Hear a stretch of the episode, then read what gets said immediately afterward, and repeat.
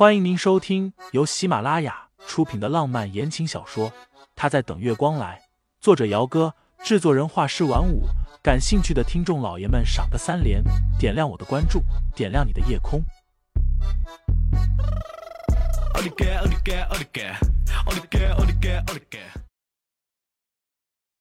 第二十一章，有人在故意搞事情。那男人不服，伸手要去拽沈清心。被穿了 well 的女人挡住了。行了，你先报警，交给巡捕处理就行了。你胡搅蛮缠什么？什么叫我胡搅蛮缠？蓝小雨，我是你大哥，你什么态度跟我说话呢？你看看你像个为人兄长的样子吗？一天到晚的就知道赌。你怎么说话的？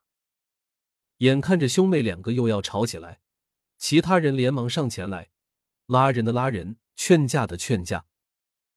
沈清新上了二楼，照顾沈夫人的护工阿姨抬手指了指里面的房间，小声说：“在里面呢，不过把门反锁了，说是谁都不想见。”沈清新抿着唇瓣，抬不过去，敲了一下门，里面只传来了一声：“别烦我。”显然。沈夫人知道敲门的人是谁，但是并没有开门的打算。沈清心也习惯了，问道：“你没事吧？”沈夫人冷声冷气的：“还活着呢。”夫人心里不舒服。沈小姐，您还是先别打扰她了，让她一个人冷静一下吧。护工阿姨倒了一杯水过来，递给沈清心。夫人其实也挺不容易的。护工阿姨和沈夫人差不多的年纪，因为性格好，心思也细腻，所以有时候沈夫人会把自己的心事和她说出来。沈清心握着一次性的杯子，看了看紧锁的房间门，低声问道：“您能告诉我是怎么一回事吗？我母亲她……”护工阿姨叹气，将下午的事情说了一下。这栋楼里上个星期新来了一个老太太，脾气特别大，动辄就是大喊大叫的。沈夫人性格喜静，好在两个人不住同一层，有时候忍一忍也就过去了。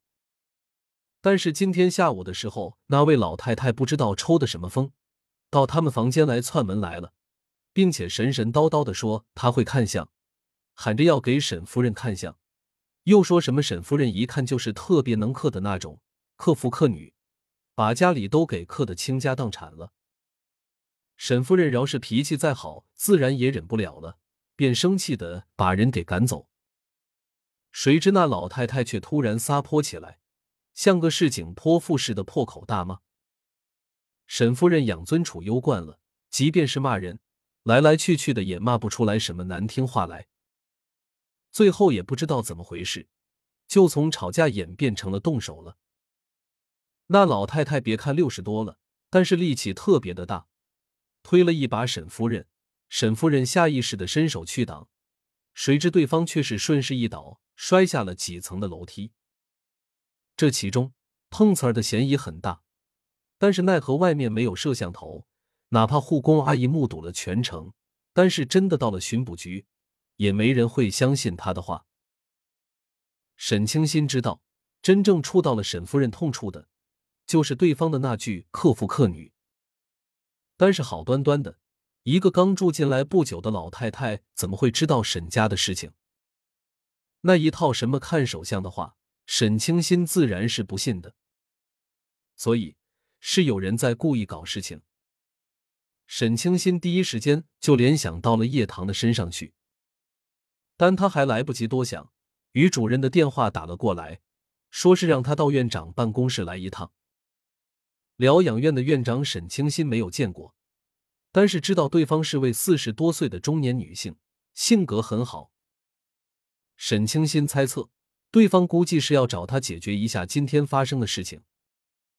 因为事发时只有护工阿姨一个人在场，且她是沈夫人的护工，算不得什么有力的证人。